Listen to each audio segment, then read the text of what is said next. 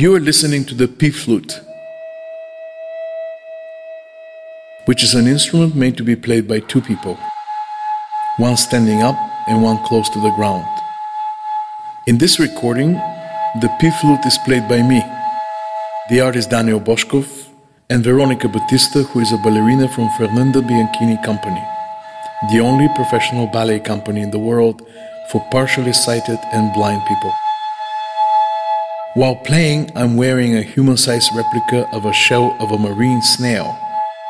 The highly potent venom of the snail is used to make ziconotide Prialt, the strongest painkiller known today, 1000 times stronger than morphine.